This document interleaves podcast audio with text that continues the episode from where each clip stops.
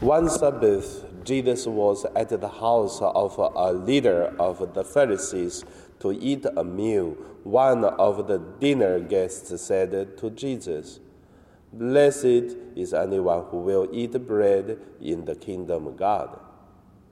Then Jesus said to him, Someone gave a great dinner and invited many at the time for the dinner. He sent his slave to say to those who had been invited, Come, for everything is ready now.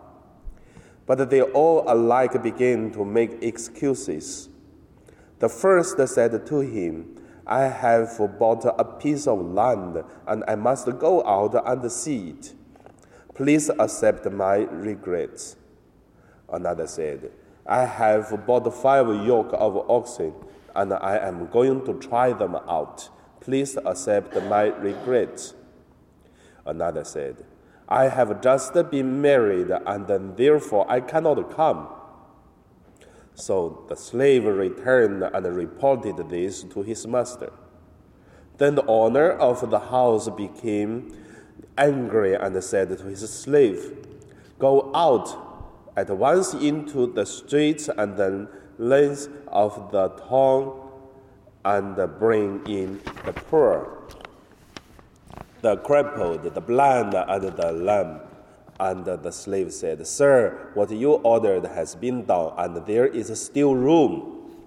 Then the master said to the slave, Go out into the road and the lanes and uh, compel people to come in, so that my house may be filled. For I tell you, none of those who were invited will taste my dinner. The Gospel of the Lord.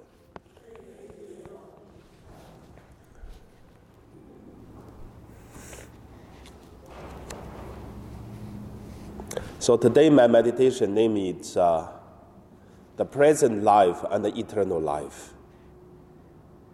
First, let us look at the present life according to today's the gospel. In today's gospel, Jesus is talking about inviting people to come, but the people refused because they have the present life they consider are important. For example, the people say he bought five yokes and uh, oxen, and then he said, "I just get married," or "I bought a piece of land." Whatever the things we can see, when the people buy land, means the people have a very stable life, like farmers, like uh, the, the land owners, whatever. That means people stay there. People have uh, oxen, and then means they are laborers. They have to do work. Like uh, some workers today, they may, have, they may not have land, but they also are busy with some labor work. The third to say, I just get married. So means the people who are looking for happiness, for whatever the people looking for, they doing they are doing is uh, the present life are going on. So each of us have our present life. We consider important. I never say this wrong. It is good because each of us uh, guided by God to live our life in different ways. Some people may doing labor work. Some people may doing business. Some people may do some happy life. So it is also the gift from God. So let us just do it. Nothing wrong. The second point that let, us look at is eternal life. When talk about the eternal life, people always thinking about that's the life after death. But I would say that's wrong. Because life, there's only one. The life is God. Only God has life. And God shares his life so that we have life. The present life is part of our life. And also the eternal life, it is uh, the destiny of uh, our life. And also that is the root of our life. So the present life, it is supporting us to live, to continue the life of eternal.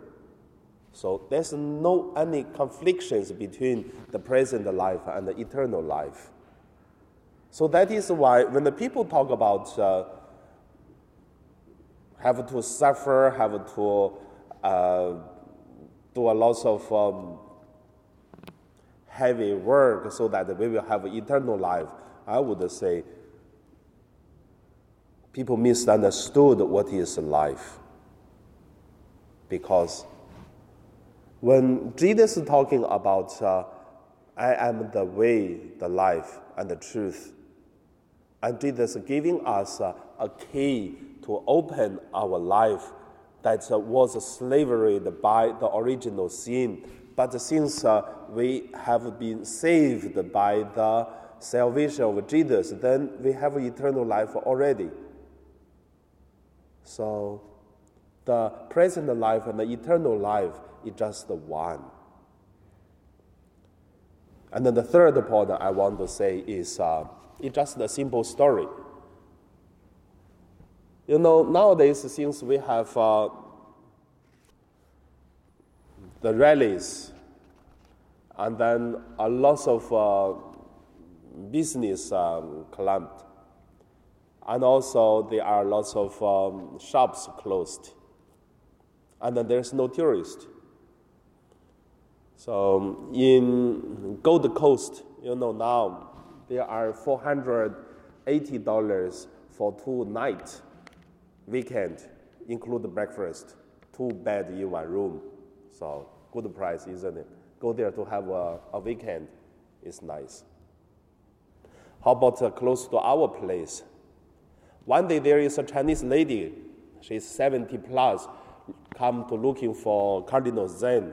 But since he cannot find, I don't know why, and then he asked me because from mainland China.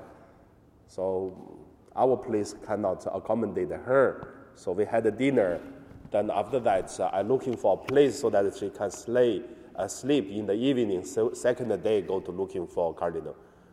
So I introduce him, and then drive him to the the Caritas, uh, the hotel on the top here. Uh, what's the road? Yeah, Bishop Lee. Yeah.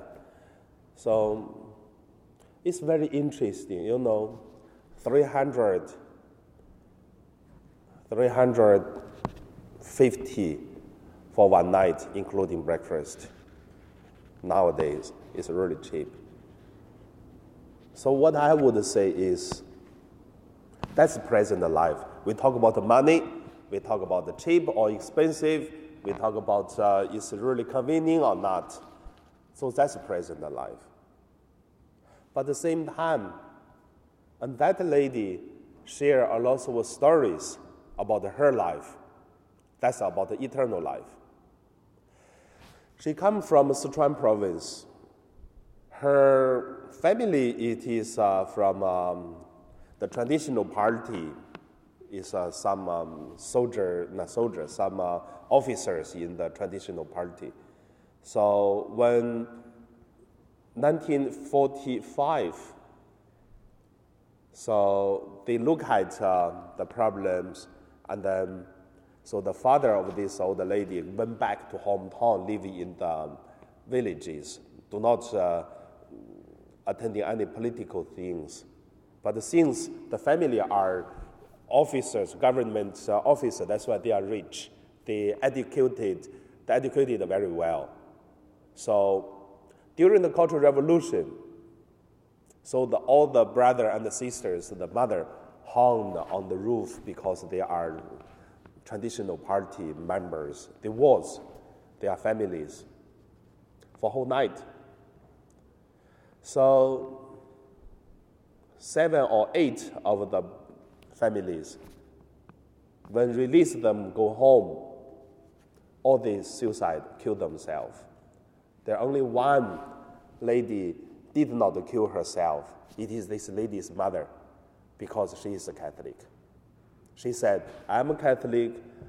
I should not kill myself. Suicide is a, a big mortal sin. So when she talked about it, she said, because of her mother's faith, she didn't kill herself. That's why they have the family now. But all her mother's brother, and sister, all suicide. So when she talked about that, she talked about how did uh, the religious uh, value and then the faith influenced her whole life. So I will, I was thinking about uh, what is happened in Hong Kong now, and also what is happened uh, during the Cultural Revolution. Many things are quite close.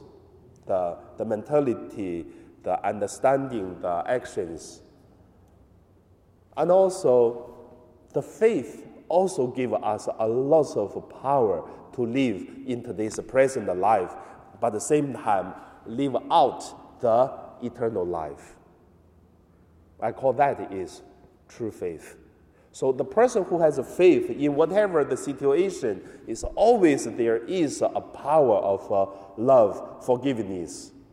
And the person who has no faith, it will be only talking about the present life.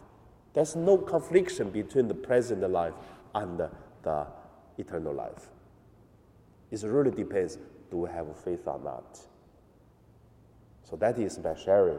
So Jesus invite whether we're going to accept the invitation, are we going to live out of this uh, faith? It's really up to us. So now we pray.